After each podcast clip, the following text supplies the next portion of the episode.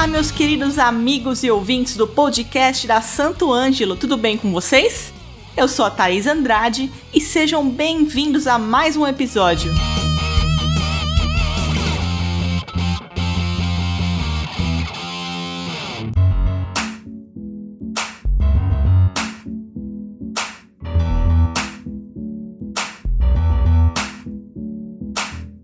Se você já nos acompanha aqui, no último episódio falamos sobre o music business da cena eletrônica, produção e muito mais. E hoje seguimos nesse papo importante, mas com outro convidado especial, o Rafael Espejo, baterista, produtor musical e que vai nos dar várias dicas legais por aqui. Chega mais, Rafael! Olá, sou o Rafael Espejo, baterista, é, desde que me conheço por gente, né?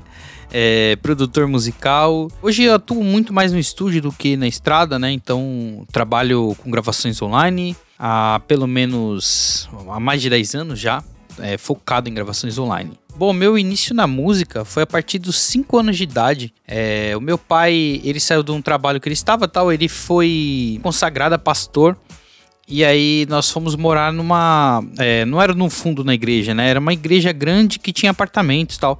E nós fomos morar nessa igreja. É até em Santos essa igreja, uma igreja bem grande e tal. E aí a minha diversão era ficar correndo na igreja. E tinha uma bateria montada lá. Então imagine uma criança de 5 anos de idade com muita energia, né? E aí tinha uma bateria. Então assim, eu ficava o dia todo tentando tocar bateria até alguém me expulsar, né? Porque não podia, era um equipamento profissional tal.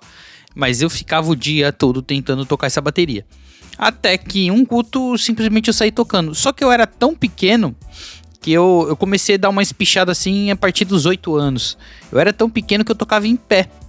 Então, assim, pra poder pisar no bumbo, eu ficava em pé, assim. E eu me adaptei do jeito que tava a bateria. Então ninguém me ensinou. É, eu sou canhoto, né? Então, canhoto de pé e da mão.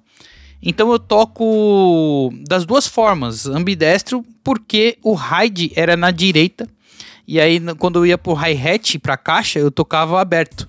Então eu aprendi dessa forma.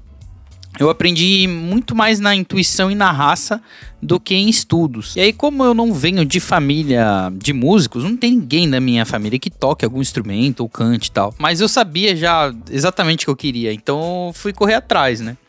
É, aí eu entrei no Beck, Banda Escola de Cubatão, para poder, na verdade eu entrei para fazer percussão erudita, porque na minha cabeça um músico deveria aprender a ler. Então, assim, eu não tinha base nenhuma de leitura, de técnica, nada. Eu tocava. Tocava até razoavelmente bem. Eu peguei uns vídeos esses dias e tal. Mas eu reproduzia o que outros estavam fazendo. Eu não sabia o que eu estava fazendo, né?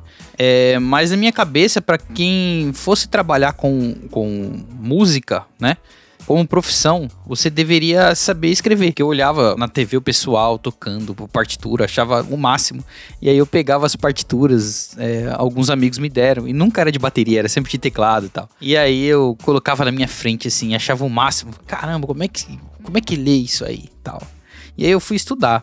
E aí eu fiz três anos, três anos de back. Aí eu tive que trabalhar com outras coisas, né? Aquele lance da vida. E aí, aos meus 22 anos, eu já estava com um bom emprego, já tinha meio que mudado a vida, assim. Mas eu estava trabalhando com planejamento, com obras tal, nada a ver com a música. E aí um amigo me falou sobre um teste pra tocar no navio, né? Pra ser músico de navio. E aí eu fiz esse teste, passei. E aí eu simplesmente larguei meu emprego e fui tocar no navio sem saber quanto eu iria ganhar, sem saber como iria ser. Simplesmente larguei tudo e fui viver essa aventura. E meses antes de embarcar, eu fui em um estúdio, fui convidado por um amigo para gravar uma, uma música. No tempo era o começo do sertanejo e tal, eu nem sabia o que que era. E aí ele me convidou, pô, ele viu que eu tocava no, no clique e tal, porque eu estudava os play along e postava no YouTube e tal. E aí ele me chamou para gravar. Me ensinou as levadas, me explicou e logo de cara eu já consegui gravar, né? Já consegui gravar bem, no, no tempo, no clique e tal, né? Porque eu sempre estudei com metrônomo, então não era difícil para mim ali. Mas eu curti demais, eu achei fantástico, porque toda vez que eu tocava, é aquele negócio, eu postava um videozinho, alguma coisinha assim, eu tocava na igreja. Eu não, nunca tinha entrado no estúdio. E aí quando eu vi ele mexendo ali, ele equalizando, ele editando a minha bateria, e aí eu vi a diferença do som que eu gravei pro som que ficou, depois no álbum como foi, minha mente, sabe, minha mente explodiu assim. Resultado, eu fui pro navio, ganhando 50% a menos do que eu ganhava. Peguei todo esse dinheiro do navio, comprei equipamento, voltei, né? Acabou a, a temporada voltei sem emprego, sem dinheiro, mas com equipamento pra caramba. E aí eu montei meu estúdio, coloquei na cabeça, eu vou trabalhar com estúdio, eu vou trabalhar gravando online. Sei lá, tinha um estúdio, dois estúdios no Brasil gravando online no tempo. Isso era em 2012 para 2013. Então eu montei meu estúdio focado em gravação online, isso em 2013. E hoje estamos aqui. Tenho 10 anos de estúdio, já é minha terceira sala. Sou muito feliz, muito feliz quando estou aqui, muito feliz. Eu sempre deixo algumas coisas de recordação do tempo que eu comecei, para sempre dar valor a cada produção, a cada momento, é, cada faixa que eu faço, seja do, do produtor mais top possível, como daquele que está começando. Então eu sempre tento deixar algo para lembrar daquele momento que eu comecei, que ninguém acreditou, que todo mundo falou que ia dar errado, que eu não sabia, que eu não tinha ideia do que estava fazendo. E aí estamos aqui hoje, né? Então foi muito foco, foi muita vontade, muita perseverança e muita bateção de cabeça também para poder chegar onde estou hoje. Ah, que história bacana. Você falou uma coisa que é muito recorrente aqui, que a gente ouve muito dos nossos convidados, que é isso, é foco, é persistência, é estudo, não é só talento, gente. Isso já foi falado mil vezes, mas não custa relembrar. Foco, estudem, se dediquem, que vai dar certo. Que legal. Bom, e você falou aí que é apaixonado pelo seu estúdio, mas o que faz seu coração bater mais forte? O estúdio, a produção musical ou a bateria? Ah, sem dúvida a produção musical. Porque na produção musical eu consigo me expressar melhor. E as pessoas vão me entender melhor. Vou explicar isso. Quando eu vivia o mundo baterista, eu estudava muito polirritmia, polimetria tal. Eu era muito fã do Danny Chambers, sou ainda, mas eu tava vivendo aquele momento ali, meter nota para todo lado tal. E ninguém me entendia. Eu tocava com, com as outras pessoas e sim, sempre quando tinha um buraquinho era meu solo. E assim, depois eu ia assistir e sempre tava ruim, nunca tava, nunca tava bom tal. E eu sempre meio que reclamava das pessoas, né? Pô, você tem que estudar, você tem que fazer não sei o quê. E aí, um dia eu percebi que o problema não era as outras pessoas, era eu. Porque tem espaço para todo mundo e a música ela é muito maior do que um instrumento, né? Vou ser sincero, a maioria das músicas que eu, que eu coloco no meu top 5, vamos dizer que três das músicas do meu top 5 aí não tem bateria. Então, para mim, o instrumento, ele é isso, um instrumento. E eu posso fazer música sem a bateria, sabe? Eu posso fazer com, igual eu faço aqui com outros elementos. E tem uma outra questão também. É, a produção, ela é muito técnica. E eu sempre gostei dessa parte mais técnica. Parte de edição, parte de computação, né? Vamos, vamos dizer. A música veio tudo para dentro da DAW hoje em dia você você mixa, você edita, você afina tudo dentro da DAW. Então assim, eu sou aquela pessoa que faz atalho para tudo, tem que ficar editando tudo na corzinha certa, tal, tudo organizado. Então, isso me chamou muita atenção no tempo. A primeira, a primeira vez que fui gravar, eu, eu olhei ele fazendo tudo no computador ali, os atalhos, e abre uma janela, abre outra. E eu falei, pô, é isso. Porque eu gostava, o meu trabalho já era com computador ali e tal, né? Fazia planejamento, projetos e tal mas eu queria achar alguma coisa na música que fosse com o computador. Eu gostava te da tecnologia. E aí eu me achei com a produção. Ah, que bacana. E eu acho que além disso, né, de você se achar com a produção, aproveitar toda a tecnologia, tudo isso que você comentou, também tem um lance do legado, né? Fica gravado, tá ali para sempre para você que criou, como um filho. que legal. Rafael, e você já teve a oportunidade de trabalhar com vários gêneros musicais, estava pesquisando aqui sobre a sua, sua carreira. Tem algum que seja mais fácil ou mais difícil de produzir? Como que é isso para você? Para mim, o mais fácil de produzir é o gospel. Por quê? Porque é minha escola, né? Eu vivi anos e anos e anos só ouvindo gospel. Eu tenho tudo isso na cabeça. Meu HD tá cheio de, de informações de gospel. Então, sempre quando eu pego um gospel para gravar é muito mais rápido do que outros é, ritmos, né? Ou linguagens, tal, gêneros. Agora, o mais difícil para mim não tem. Eu acho que chega um momento que tudo que é alto nível é difícil. Se você vai tocar uma lambada, ou vai tocar um jazz, ou vai tocar, sei lá, um sertanejo, pisadinha, tudo bem feito é difícil, né? No fim, é, é isso. Tudo vai ser difícil, porque tudo tem as suas seus nuances, peculiaridade, linguagem, sabe? O jeito de tocar, a técnica certa, o instrumento certo, a afinação certa, a pele certa.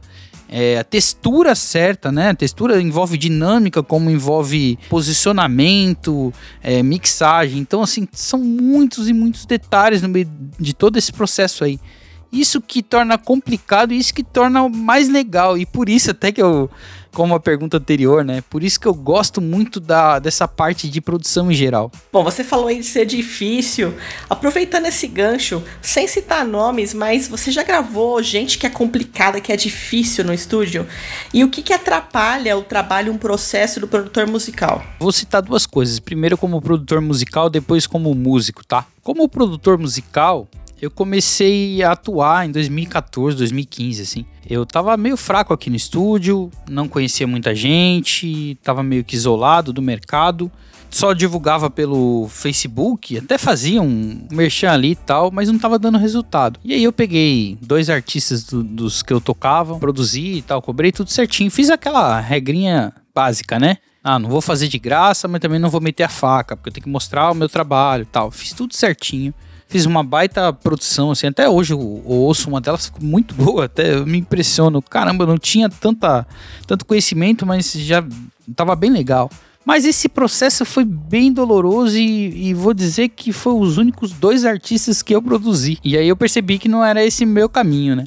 É, o, ambos os artistas até me chamaram depois para poder produzir um novo trabalho e eu indiquei outro produtor.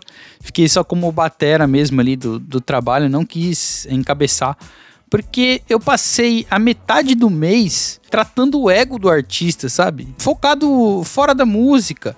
Muito mais no, no, no network e outras coisas ali. Aquela parte técnica ali que para mim não interessava nada. Eu tava na vibe de gravar.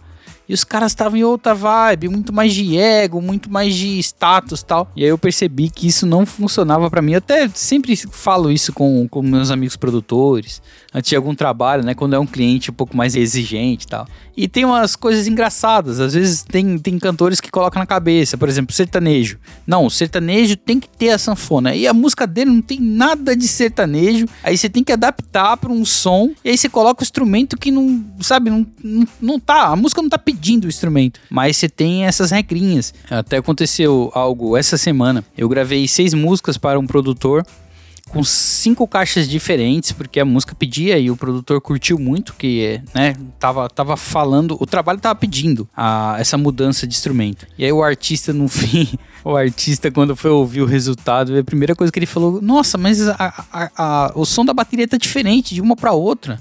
Não, cara, aí não vai dar certo tem que ser o mesmo som de bateria do começo ao fim. E aí o cara teve que samplear a batera. Nós gravamos com o maior cuidado possível, com vários tipos de captação, vários tipos de, de captação de sala tal. O som tava lindo. E aí no fim ficou aquele som meio papelão, assim, porque era o que o artista queria e no final a opinião dele que prevalece, ponto final, né?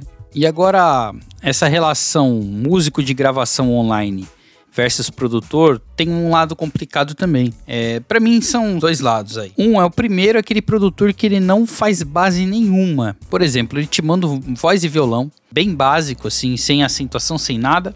E aí você tem que criar a música toda. Isso é uma parte complicada, complicada mesmo, porque no resultado final a sua bateria já tá valendo, não tem uma guia. Então a sua bateria já serviu como guia. E quando você vai ouvir a música depois, mesmo que você faça um baita arranjo ali de bateria, sempre vai ter alguma coisinha que você poderia melhorar e você não melhorou porque o seu foi o primeiro instrumento, não teve uma base, entendeu? Então acontece muito isso aí. Já quer dizer, já aconteceu mais, melhorou muito. E tem também o produtor que ele faz milhões de, de detalhes na música, sabe? De, de respirações, de nuance, de flances e tal. E você tem que executar exatamente o que tá ali. O porquê isso eu acho bem, bem ruim de trabalhar. Não é só de tirar, sabe, aquilo. É que às vezes o produtor não é baterista, então o jeito de, dele executar não é pra bateria, sabe? Já aconteceu de produtores me mandar assim, é, é uma mão no tom, uma no surdo, uma na caixa e uma no bumbo. Eu falei, pô, mas eu tenho três braços, como é que eu vou fazer isso? Então, já aconteceu coisas desse nível, assim. Então, de anos pra cá, a galera entendeu como funciona a gravação online e isso melhorou muito. Olha, você falou toda essa história, eu lembrei de uma coisa que acontece muito comigo também quando as pessoas pedem para eu gravar, porque eu sou acordeonista, tecladista, e às vezes a pessoa me manda a música também assim crua, um violão e voz, e fala: "Ah, fica à vontade, cria aí". Aí eu pergunto, se tem alguma referência, alguma coisa, alguma ideia? Não, cria aí, fica à vontade. Aí vai lá eu crio à vontade, mando pra pessoa. Aí fala, ah, então, pô, legal, mas e se você tirasse essa parte, cortasse não sei o que, aí no refrão você fizesse mais swingado? Aí eu falei, poxa, eu perguntei, né, se você tinha uma referência, se você tinha alguma ideia. Depois você ter tido um trabalhão do caramba, você tem que refazer tudo. Isso é complicado, mas faz parte.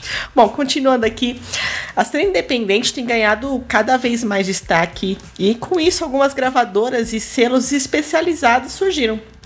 Você acha que gravador ainda é alguma coisa essencial para alcançar o sucesso? É até difícil falar sobre isso, porque eu trabalho para gravadoras, trabalho para algumas gravadoras, direto para gravadoras. Mas a verdade tem que ser dita: não, o mundo mudou e o que você precisa é de muito talento, tá? Quer dizer, nem tanto também. Né? Abafa o caso. não, mas vamos, vamos, vamos lá. Precisa de muito talento. Você precisa de muito foco, tá?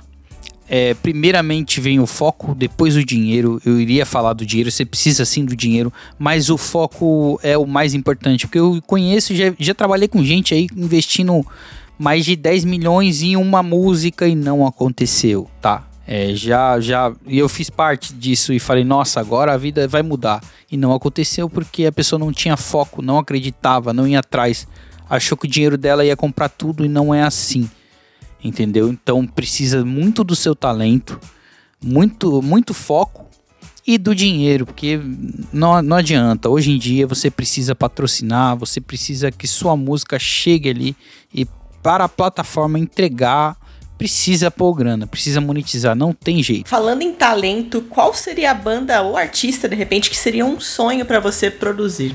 Bom, já que sonho não pago, então vou chutar alto, tá? Eu queria produzir aqui do Brasil, que queria produzir o Djavan. É, lá de fora eu queria produzir um George Benson e o Steve Wonder. Eu acho que tá bom, né? Tá, tá bom pra começar.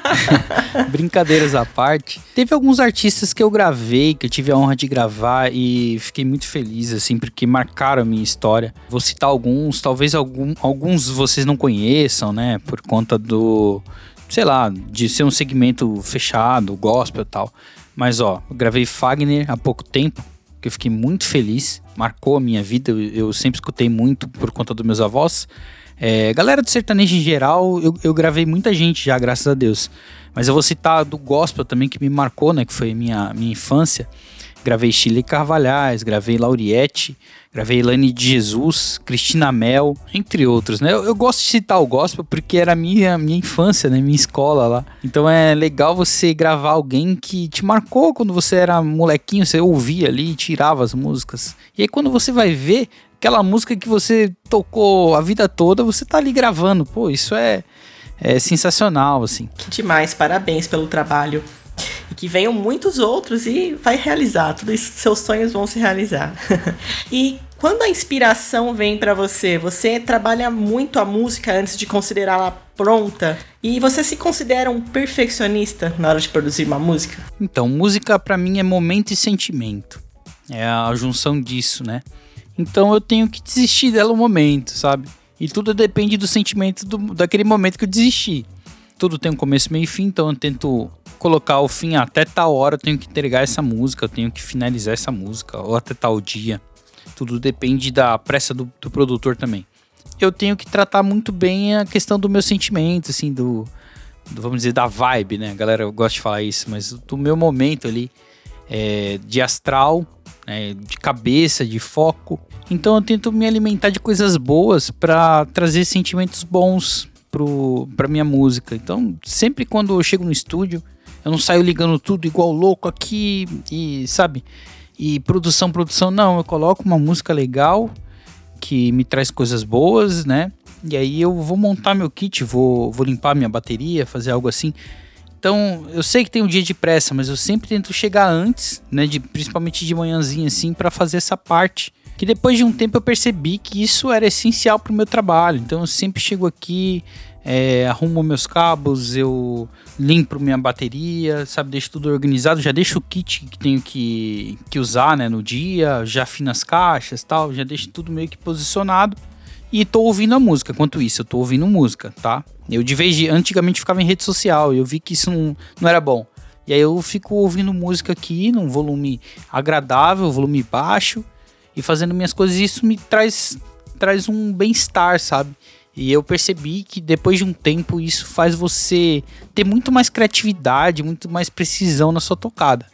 Então, essa mudança aí de chave, né, como a galera fala, é, fez total diferença, sabe, no meu jeito de trabalhar. E qual que é a única coisa que toda música deve ter para ser sólida, para ser boa? Para mim, sentimento.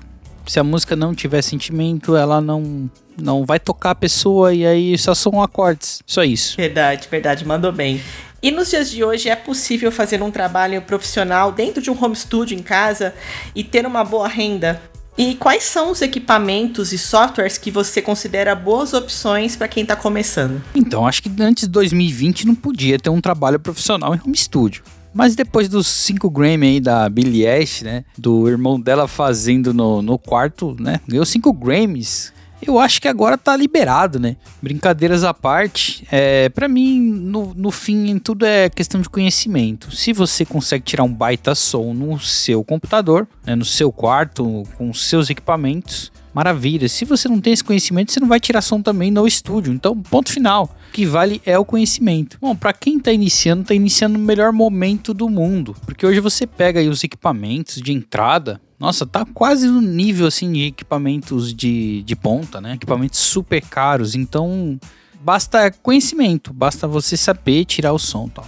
Tem algumas coisas que fazem total diferença. Para mim é primeiro a sua sala, tanto para questão de tratamento como isolamento, né? O isolamento, questão do barulho de fora não vir pro seu microfone, que o tratamento é questão da reverberação, né? Você conseguir controlar isso, tal, você saber exatamente o que está rolando no seu monitor quando for, for fazer sua mixagem. Ter um bom microfone. O microfone não, não vai na réplica, compra o microfone mesmo, sabe? Compra bons cabos. O cabo faz total diferença. Queria até contar uma coisa aqui. Teve um momento dessa trajetória que eu quis tocar violão. Eu comprei um violão bem básico, bem ruim.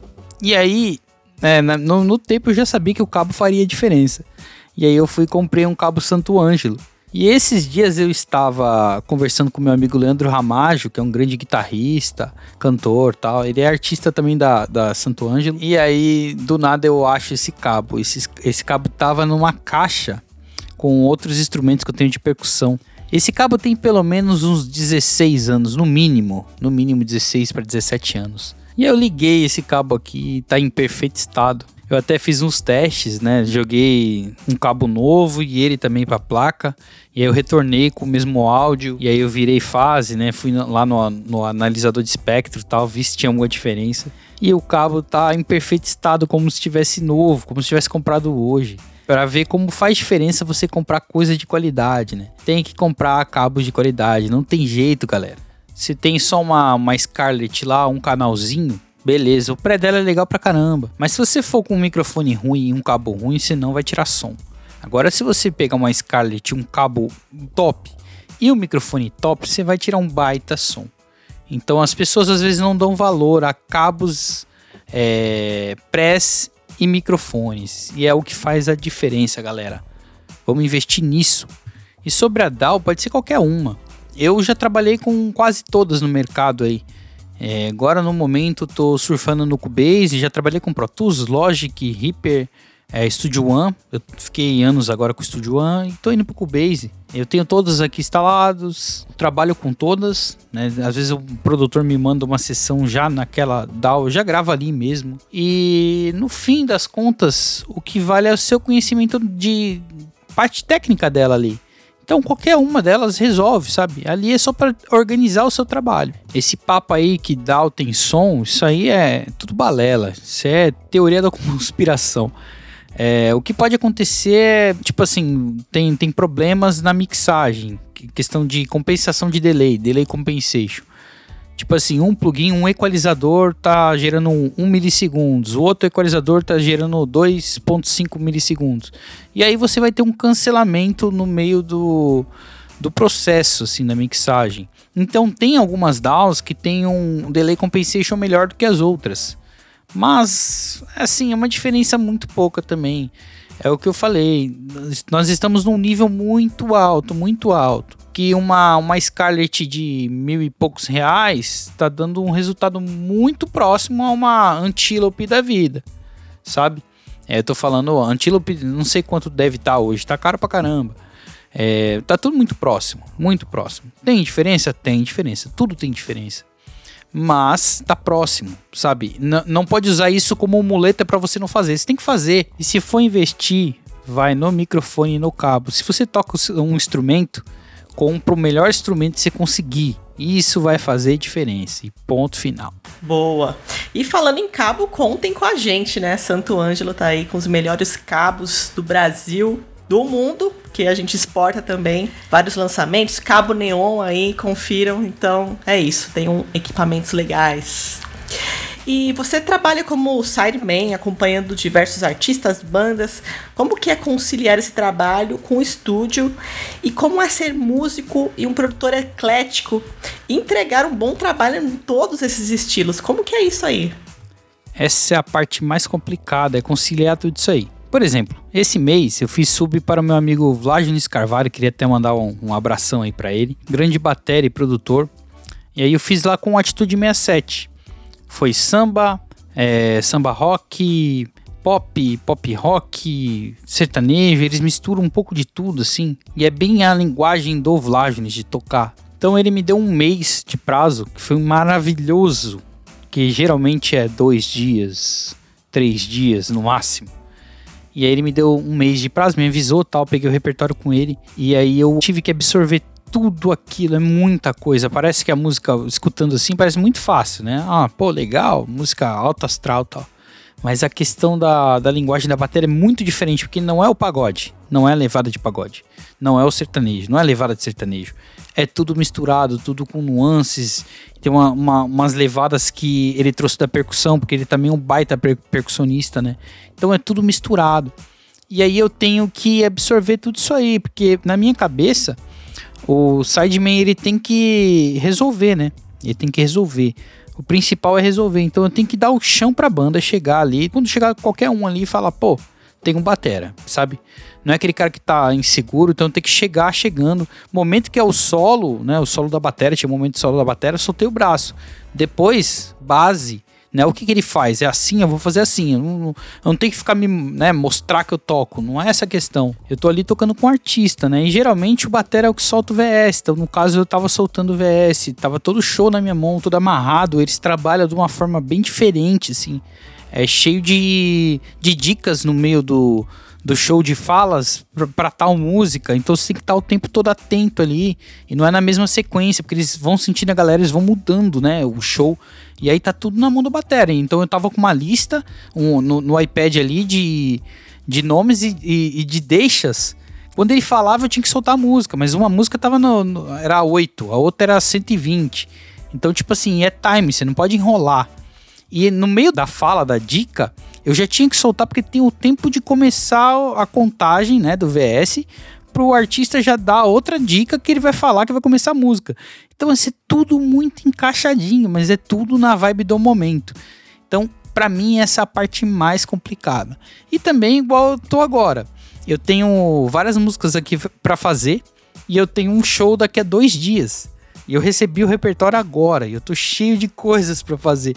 Mas aí você não pode deixar a peteca cair, né? Você tem que ir lá, tirar o máximo que você consegue, é, absorver o máximo ouvindo e o máximo escrevendo, né? Tem que meio que levar para esses dois mundos aí.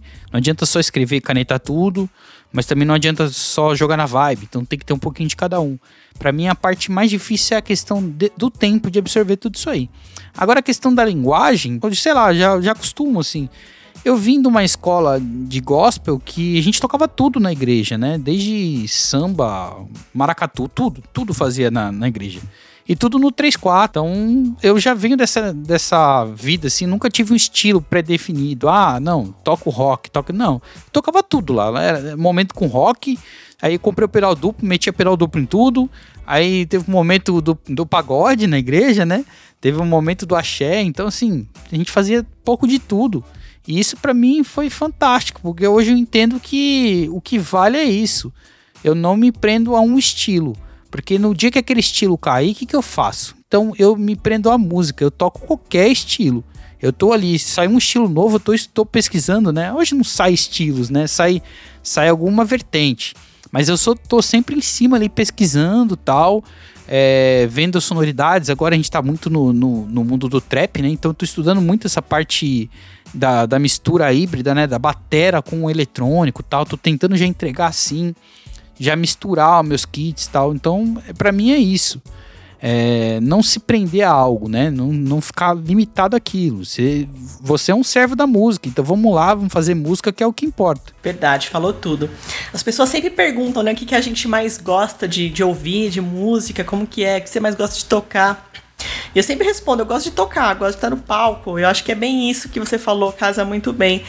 Que na hora que você está no palco ou gravando, no seu caso, o importante é ter amor naquilo, né? Na música, no som que está sendo feito, independente do estilo. Então é importantíssimo ouvir de tudo, estar tá por dentro de tudo, conhecer as referências. Muito legal. Bom, Rafael, estamos chegando ao final aqui, mas quero agradecer muito pela sua participação. O espaço está sempre aberto para você, volte mais vezes. Obrigada por tudo que você compartilhou com a gente. E agora o espaço é seu aí para mandar aquele recado para a galera. Valeu, galera. Obrigado. Obrigado, Santo Ângelo. Obrigado pelo espaço. Quem quiser me contatar, estou no YouTube e no Instagram, que é o que eu mais utilizo. É, TikTok, sei lá, todas as plataformas aí, tá bom? Rafael Espejo. É isso aí. Obrigado e valeu! Boa, bom, fica a dica do Rafael aí pra galera, hein? Comprem equipamentos legais sempre que possível e Cabo Santo Ângelo. Obrigadão, Rafael. Obrigado aos nossos ouvintes queridos que estão sempre aqui com a gente. Aproveito para pedir para compartilhar esse podcast com todo mundo e para nos avaliar nas plataformas de streaming, porque assim nossos episódios, nossos episódios com conteúdos bacanas chegam para mais gente sempre. Combinado? Nos vemos semana que vem. Abraço.